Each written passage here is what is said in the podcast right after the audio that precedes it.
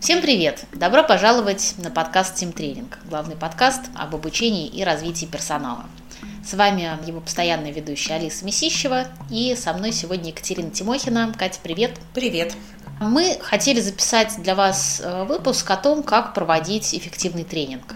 Ведь мы компания Team Training, и мы стали думать о том, какая тема будет наиболее интересна нашим слушателям. Решили поговорить про какие-то секреты успешного тренинга. И пока обсуждали э, эти самые секреты, чтобы могли вам предложить, пришли к выводу, что разговаривая о начале тренинга, мы потратили столько времени, что э, имел, имеет смысл посвятить этому целый выпуск и о продолжении тренинга уже рассказать в следующих выпусках. Поэтому наша сегодняшняя тема – это тренинг «Пять секретов успешного начала». Начнем, собственно, с того момента, когда участники заходят в аудиторию, видят расставленные стулья, тетради, флипчарты. Что происходит в этот момент у них в голове? Можно себе предположить, что есть люди, которым интересен тренинг, но мне кажется, большинство вообще не о тренинге думает, думает о чем-то своем, думает о делах, которые им еще предстоят, думают, глядя на часы о том, сколько им всего из-за того, что они два дня на тренинге не удастся сделать в офисе. Кто-то может тревожиться, не выключил ли он утюг, но это уж такое из самого простого. Кто-то думает, а кто будет сегодня в группе, и э, хорошо бы, чтобы вот этот был, а вот той не было.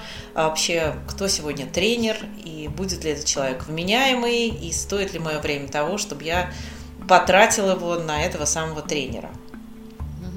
Ну, еще, наверное, есть тревога по поводу э, наполнения самого тренинга. То есть Будет за... ли мне интересно? Будет ли мне интересно, будет ли мне полезно, э, зачем мне тратить день, а то и два дня своей жизни на то, что я могу прочитать в книжке, найти в интернете и самостоятельно как-то изучить. Ну да, то есть вот он идет со всем этим богатством, человек идет такой в эм, таком трансе своей обычной жизни, потом попадает на тренинг, и там что-то такое либо происходит, либо не происходит, от чего у него есть э, варианты поведения. То есть вот станет он э, поддержкой тренингу и получит ли он что-то на нем, или станет он неожиданно сложным участником, и потом тренеру нужно будет с этим что-то делать, на самом деле очень сильно зависит от того, как мы тренинг начнем. И когда-то меня спрашивали на одном из ассессментов, я как тренер тоже попадала на ассессменты в компании своих клиентов, меня спросили, что я делаю со сложными участниками. И как-то я тогда, рассказывая, что я с ними делаю, пришла к одному основному выводу. Я их не создаю. И помогать мне не создавать сложных участников, а помогает не создавать сложных участников именно вот такое очень структурированное, верное, правильное начало, которое может сам этот первый модуль занимать и полтора часа, если у вас длинный, там, двух-трехдневный тренинг. Но какую-то часть его стоит делать, даже если у вас всего три часа тренинга. Мы с тобой говорили о том, что происходит в голове у участника, угу. и это чаще всего какие-то тревоги. Тревоги э, по поводу наполнения тренинга, тревоги по поводу состава участников, по поводу самой личности тренера, чему меня может научить этот человек, кто он такой, и тревоги по поводу самого себя. А, не окажусь ли я в глупом положении, не подумают ли а, про меня что-то плохое мои коллеги, сам тренер, что про меня подумает, ведь э, участники тоже часто пытаются тренеру либо понравиться, либо его как-то подковырнуть а, поставить под сомнение его знания и так далее. И задача начала тренинга от этих тревог участника избавиться. Угу. Да, да, спасибо, Алис, за вот это вот комментарий про тревоги. Тревога, ну, в общем, не часто бывает темой рассмотрения тренера. Тренер, он скорее структурирует что-то, у него есть какая-то основная тема, и дальше он думает про сложных участников, как, скорее как про последствия. А вот особое внимание к тревогам а, там, особое внимание тревогам позволило мне тему важности работы с тревогами и структурированности, и вообще темы создания контейнера психологического, я вообще-то поняла не когда основная моя работа была тренером, а в тот момент, когда я больше внимания стала уделять коучингу, там стали эти моменты разбирать. То есть, знаешь, вообще такая интересная штука происходит. Каждое твое следующее обучение, оно тебе раскрывает глаза на то, почему что-то происходило в твоей предыдущей работе или в твоем предыдущем обучении. Например, про то, почему очень важно именно такое начало, я поняла, когда стала заниматься коучингом. Когда вот мы стали говорить об особенностях поведения человека и про психологический контейнер, который вначале стоит создать. Вот ты совершенно верно назвала эти тревоги. Я бы еще сказала, что человек пришел полной неизвестности. Вот он все думает, как будет то, что мы с тобой озвучили. А человек пришел с каким-то статусом, который у него на работе есть. И вообще ему нужно понять, где он. Он пришел с каким-то опытом. И вот дальше с ним начинает что-то на тренинге происходить, либо не происходить. И я предлагаю посмотреть тему начала тренинга именно вот с этой точки зрения, как правильно структурированное начало тренинга закрывает потребности человека, закрывает его тревоги, закрывает ответы на те незаданные им вопросы, с которыми он пришел. Ну, первое, что видит человек, когда приходит на тренинг, э, это какой-то приветственный флипчарт, плакат, э, то есть какую-то э, такую встречалку. Иногда ее бывает такое, что ее не делают. То есть человек приходит, видит пустой зал, там, может быть, пару коллег, коллег, которые сидят на стульях. И тут же возникает вопрос, а скажите, пожалуйста, а что вот это за тренинг, это та аудитория, туда ли я попал? А вообще ждут ли меня? Если человек пришел первый, это вообще его может очень сильно встревожить, а э, может быть, я вообще потерялся, пришел не в ту аудиторию. Э, как эту первую тревогу о том, здесь ли я нахожусь? Э, где я? Где Тревога да. где? Тревога где я? В правильном ли я месте? Ждут ли меня тут? Что угу. здесь происходит? Как угу. ее закрыть? Кстати, не, не только где я, но ты совершенно сказала, рада ли мне вообще вот кто-то вспомнил, что я сюда прихожу. Закрывается это всяческим обозначением темы и целей таким визуальным и э, понятным участнику. Ну, например, на тренинге это может быть, если маленькая группа, первый приветственный флипчарт, который написан, на котором написано «Добрый день, доброе утро», то есть вот что я тебе рада, на котором обозначена тема тренинга, на котором написана компания, которая ее проводит, или человек, который ее проводит, или то и другое, для какой компании это, дата, место, вот все такие привязки, то есть это все про заземление. Потому что, конечно, здорово, когда э, люди получают заранее письмо, а, ориентационные от HR, куда они едут, э, какая цель мероприятия, но вот казалось бы очевидная вещь. По моему очень большому опыту, конечно, стали чаще такие письма сопровождать начало тренинга, но вообще далеко не всегда. Поэтому у людей все равно остаются вопросы, а что здесь будет происходить? Или то ли это, о чем я подумал или догадался? Потому что люди в бизнесе, они, в общем, не дураки, они привыкли догадываться. Если им не дают информацию, они привыкли догадываться. Но здесь они приходят и видят подтверждение. Да, точно, я туда. Если это маленькая группа, это флипчарт. Если это большая группа, то уже на экране что-то может быть обозначено. Ну, понятно, что вся система подводки и логистики, какие-то плакаты, которые ведут к месту тренинга, но это должно быть написано и подтверждать ожидания человека. Я пришел туда, куда я шел. Еще обычно вместе с первым плакатом висит какой-то либо второй плакат, либо э, каким-то образом еще отдельно обозначены правила работы. То есть вот там выключить телефоны, приходить вовремя. Это, я так понимаю, тоже для закрытия э, определенных тревог человека. Ну да, это для... какого-то пространства. Да, совершенно верно. И для потребностей в ориентации это э, может не висеть сразу, но в любом случае это то, чему нужно уделить время в самом начале тренинга, рассказать о том, как мы здесь будем работать. Причем, скажем так, в тренинге вот этот вот листок, э, флипчартный лист с правилами или слайд с правилами, это, в общем, такое общее место, оно настолько общее, что когда-то, будучи тренером, я даже перестала его показывать. Мне казалось, ну сколько можно там. Причем там же примерно все время одно и то же пишется. Выключить мобильные телефоны, давайте не опаздывать, или давайте там, если позитивно формулировать, следить за временем. А, называть всех там по имени, какие еще правила бывают здесь и сейчас, вот как-то бездумно туда включается вот эта тема, о которой, кстати, хочется отдельно сказать.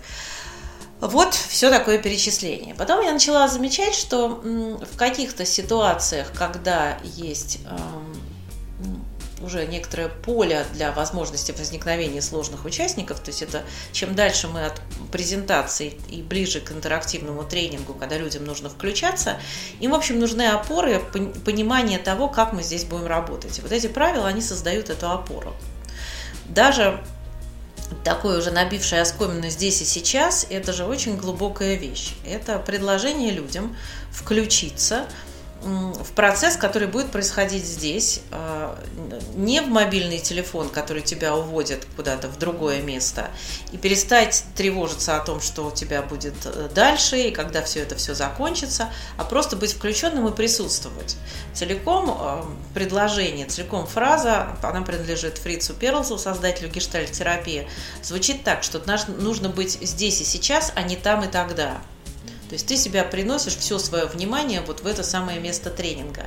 И об этом иногда даже стоит просто сказать участникам, проговорить это, потому что это позволяет им прийти вот сюда целиком и позволяет начать эм, работать и выходить из режима телезрителей. То есть вот это тоже такая важная штука. А дальше могут быть разные варианты. Это может быть просто жестко написано на слайдах, делаем так, так, так. Может быть, обсуди, обсудите это с группой и спросите, вот это мои правила, нужно, нужно ли добавить что-то еще.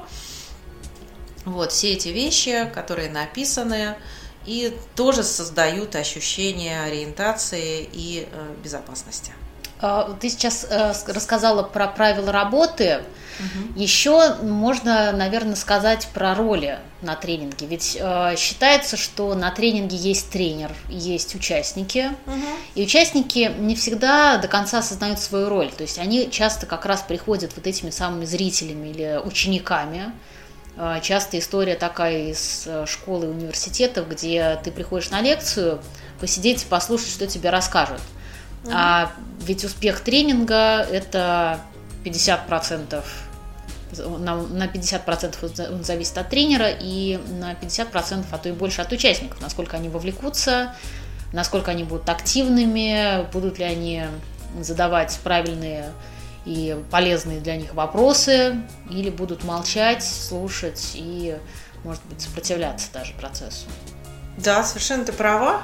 И об этом можно явно говорить о ролях, что я тренер, я здесь делаю вот это и вот это а вы участники, я ожидаю, что вы будете слушать, э, предлагать кейсы, участвовать, э, давать обратную связь, если это нужно. Может быть, вы даже будете ну, там, в каких-то моментах оценщиками и наблюдателями. Я обо всем этом могу сказать, какие есть ожидания. А может быть, вы даже по каким-то практическим вопросам сможете дать советы друг другу. И помимо того, что я об этом говорю, я еще и начинаю демонстрировать свою роль, что я делаю. И демонстрируя свою роль, я еще демонстрирую правила. То есть я такая ролевая модель здесь. Например, если я сказал, что мы не опаздываем, а сам появляюсь через 5 минут после начала, участники считывают скорее с моего поведения, как правильно, и можно считать, что с тайм-менеджментом мы здесь распрощались. Или когда я говорю, что тренинг у нас будет интерактивный, говорю об этом первые полтора часа, никому не даю ставить слово, в общем, возникают по крайней мере, сомнения в том, одинаково ли мы понимаем, что такое интерактивность э, для кого. Вот, поэтому очень важна такая, как говорят, конгруентность, что я то, о чем я говорю, я это же и демонстрирую. Кстати говоря, одна из жалоб участников периодически, там, когда там, молодой тренер приезжает, что вот тренер э, про коммуникацию делал тренинг, а у самого навыки, навыки, у самого навыки коммуникации как-то не очень.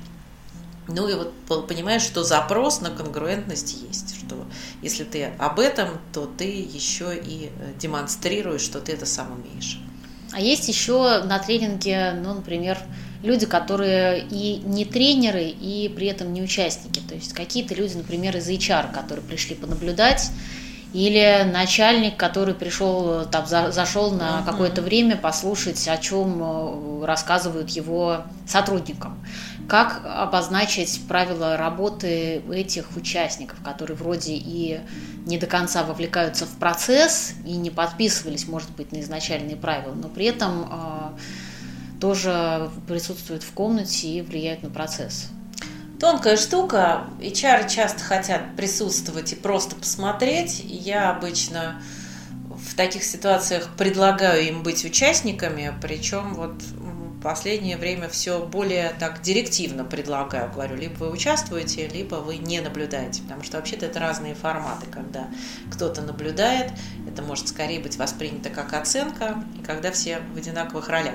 Другая история с начальником, который может искренне хотеть быть одним из э, группы, таким же как, но все равно он как-то свою роль начинает проявлять. Я вот помню, у меня был некий Алексей, руководитель, который знал за собой свою особенность, что ему до всего есть дело, и он мне сказал, Катерина, когда начнется тренинг, и если я буду много слишком комментировать, вы как-то меня останавливаете. И вот первая ролевая... Да, и я буду как все, абсолютно как все. Первая ролевая игра, это был тренинг по работе с клиентами, я не успеваю ничего сказать, выходит Алексей, говорит, так, что такое, вы что, в жизни так работаете с участниками? Вот, и начинает всем рассказывать, как правильно. Конечно, тут всем становится понятно, что у некоторых больше роли, чем некоторые а, у других. Некоторые, некоторые тут равнее, чем другие, совершенно верно. Это говорит только о том, что нужно и, и заранее как-то прояснять эту историю, и на самом тренинге делать многое для выравнивания говорят, норм-статус группы, есть такое понятие. Норм-статус – это то, как власть и влияние в группе распределяется собственно говоря, вот эта первая часть тренинга, она в большой степени работает на формирование такого равного норм статуса. Вот мы все делаем примерно одно и то же, у каждого примерно одно количество времени. Когда я говорю «мы все», я говорю от лица участников. Понятно, что у тренера большая роль, ну, по крайней мере, по количеству времени, которое он здесь говорит. И тогда вот тебе, как начальнику, вот сейчас две минуты сказать, и дальше Васе две минуты, и дальше еще кому-то две минуты, и формат такой, и у начальника такой формат, и у всех остальных такой формат высказывания. Или написали все на карточках свои вопросы, в том числе начальник тоже пишет свои вопросы, и они не важнее вопросов других. Ну вот, то есть вот и явно, и неявно про роли нужно говорить и, и что-то показывать. И это такой наш третий секрет, секрет роли. Четвертый секрет, я так понимаю, расписание. Когда мы договорились о ролях и правилах работы, а, можно поговорить о том, а что, собственно, у нас а, будет в какое время происходить, во сколько мы начнем, во сколько закончим, то есть обозначить э, как-то логистику, рассказать, где туалеты, где еда, где чего, чтобы а, еще один уровень тревоги такой базовый у участников э, снять. Тренер, который ну, там, несколько раз в неделю ездит, проводит тренинг, э, часто забывает про правила работы, потому что ему кажется, что это очевидно. Да. Зачем каждый раз говорить э, про одно и то же? Угу. Я думаю, что та же самая э, вещь может происходить и с расписанием. Угу. То есть расписание, оно вроде примерно каждый раз одинаковое. Если это тренинг на весь день, то это там с 10 до 5-6, посередине обед, два кофе-брейка. И если это одно и то же помещение каждый раз, тренеру может быть очевидно, когда будет перерыв, где находятся там какие-то необходимые э, помещения для участников. Для участников это не, не всегда очевидно. То есть они приехали, может быть, раз в году на этот тренинг, и им необходимо эту информацию откуда-то получить, даже если им ее присылали, может быть, по почте. Тут есть такая хитрая штука по поводу детальности расписания. А, есть участники, которые ну, может быть, могут быть значительно более внимательны к деталям, чем тренер. И там, по молодости были у меня несколько историй, когда я писала очень детальное расписание и как будто загоняла себя в ловушку, потому что кто-нибудь сидел и говорил, Катя, а вот сейчас у нас 10-15, мы вот уже сделали эту ролевую игру или нет? И для меня это был сигнал, что есть расписание детальное для тренера, а для участника достаточно названия блока, вот кто здесь там выступает, что будет происходить, и все. Дальше у тебя будет определенная гибкость. То есть дальше ты ведешь процесс, и это может быть чуть короче, чуть длиннее. То есть, да, им должно быть понятно и надежно, а тренер не должен себя загонять в такую ловушку. Базовые какие-то моменты проговорили, обозначили тему тренинга, обозначили правила работы и распределение ролей, а что, собственно, про контент, то есть про э, запросы и вопросы с которыми пришли участники, и э, как можно их тоже в этом первом блоке обозначить.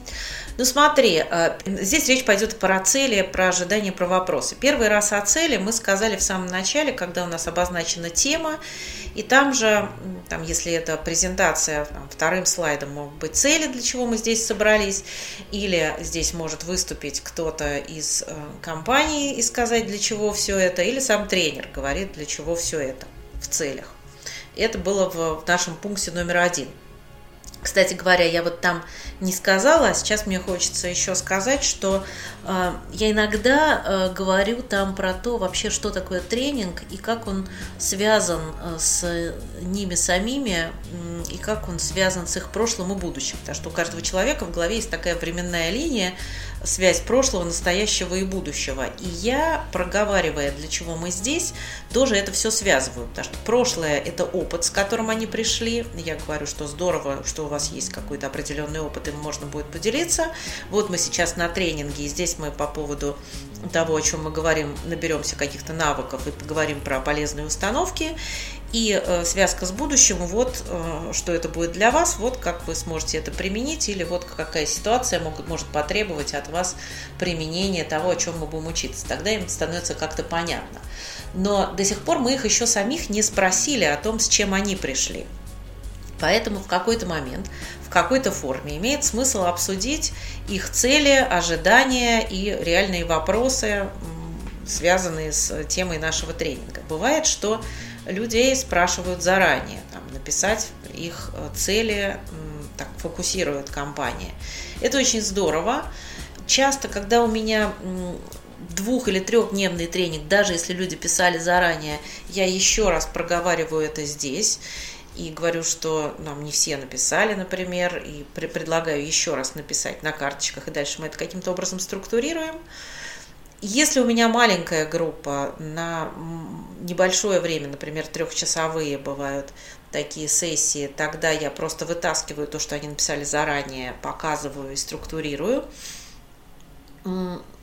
Здесь же может быть часть, когда людям предложено сформулировать конкретные вопросы по теме. То есть это как бы как запрос, что они хотят понять, получить, проработать. А зачем это делается? Вот тема ожидания, она вообще не только э, для того, чтобы эти ожидания выполнить или не выполнить. Она тоньше, у нее есть некоторые подводные камни. Например, тема невыполненных ожиданий связана с с разочарованием, которое может быть в конце тренинга. Да? Участник пришел и был недоволен. Почему он был недоволен? А было не то, чего я хотел. А чего вы хотели? А я сам не знаю, чего я хотел. Но вот это было не то. То есть это э, часто говорит о том, что отсутствовала какая-то связка. Участники могли ничего не ждать. Ну, такое бывает, потому что иногда бывает, что людей просто на тренинг отправили или, как они говорят, послали. Дальше э, есть еще выигрыш в теме ожиданий, потому что, ну, во-первых, тренер может увидеть, что ждет его клиент под названием группа. Вообще-то у него два клиента. Один клиент-заказчик – это организация, которая оплатила тренинг. Ну, я говорю про бизнес-тренинги. Никогда люди сами приходят, нам все проще. Но второй твой клиент – это группа, это люди, которые сидят здесь. И важно, что они хотят и думают. И но не всегда есть полная свобода выбора темы, поэтому это скорее про то, что тренер может расставить акценты определенным образом в соответствии с ожиданиями, может скорректировать какие-то вещи, которые он собирается сказать, может по ходу отвечать на вопросы. То есть это для него будет давать всякие связки э, запросов людей с тем, что он собирается говорить. Ну и третья вещь, которая здесь есть, это то, что можно с самого начала сказать, что, например, чего-то не будет – потому что э, человек мог прийти на тренинг по коммуникации, ожидая, что ему дадут навыки презентации, а тренер готовил совершенно другую вещь, и можно об этом сказать, что вот это будет, а это не будет. И, ну, хорошо, вот ждали этого, этого не будет. Давайте посмотрим, что здесь есть. И разочарование не наступает. Еще такой момент бывает, когда людей, э, как ты сказал, посылают, отправляют э, посылают, на тренинг да. А, их собственно, HR там или их подразделение, Мгм. и э, им передают информацию о содержании тренинга другие люди. То есть, ну, например, там тот же HR, который э, про содержание тренинга знает из каталога, а каталог составлялся там еще пять лет назад, и э, участникам говорят, например, здесь будет то-то, то-то и то-то, и говорят какие-то конкретные слова, и, может быть, там какие-то имена. Человек записывается и приходит, и здесь в самом начале вдруг понимает, что он оказался вообще не там, э, куда собирался пойти. То есть здесь тоже, может быть, э, произойдет тот момент, когда человек, который точно не должен быть на этом тренинге, поймет, что ему на самом деле в другое какое-то место нужно идти. А может быть, узнает о том, что, э, несмотря на это, он может из этого тренинга получить. Знаешь, э, я бы здесь скорее про связку говорила, потому что то, что ты сказала, очень отозвалось. У меня есть э, кейс, в котором программа прописана очень общими словами. И эту программу ведут несколько разных тренеров одновременно. То есть эти слова как будто подходят все. Но, но с другой стороны, они лично тебе не очень подходят. И вот эта вот часть тогда с э, ожиданиями, она помогает совместить то, зачем люди приехали, с тем, что они получили изначально в качестве программы, и то, что тренер, в общем, собирается делать. И как-то вот это вот все связывается. Ну и опять же можем спросить в конце у участников, то есть вернуть их к тем целям в конце тренинга, которые они ставили в самом начале, посмотреть, что из этих вопросов, которые они задавали, э, нашло свои ответы в ходе тренинга, Мгм. какие вопросы остались и да, ответить, может быть, на эти вопросы, если они были пропущены. Ну и получить у самих участников вот это ощущение завершенности. То есть не, не просто пришли что-то послушали, а пришли зачем-то и это самое получили. Да, совершенно верно. Причем это ощущение завершенности даже физическое. Я вот иногда стала делать так, что мы в конце тренинга открываем вопросы, я даю людям маркеры и говорю, пойдите и поставьте галочки против тех вопросов, на которые вы получили ответы. Потому что иногда тебе кажется, может быть, что эта тема не очень обсуждалась, а участник что-то для себя поймал в какой-нибудь групповой работе, в обсуждении. Ты же не все видишь, что есть на тренинге. И они выходят, ставят галочки на своих карточках, на чужих, а, там на нескольких карточках написано, что не получили ответа, ну ты об этом тоже говоришь как о нормальном. Вот что-то было, чего-то там в другой раз. А такая жирная точка, такое завершение гештальта. Ну что ж, про начало тренинга мы с тобой поговорили. А В следующий раз мы расскажем о том, как э, сделать интересным само наполнение тренинга и как все-таки бороться со сложными участниками, если они у вас, несмотря на ваши усилия в самом начале, в группе все-таки проявились. Слово бороться немножечко, мне кажется, не наше все-таки, не бороться, а, а что? Ну, видеть их, видеть и э, взаимодействовать с ними. С вами были Алиса Месищева. И Екатерина Тимохина. Хорошего дня, пока. Пока!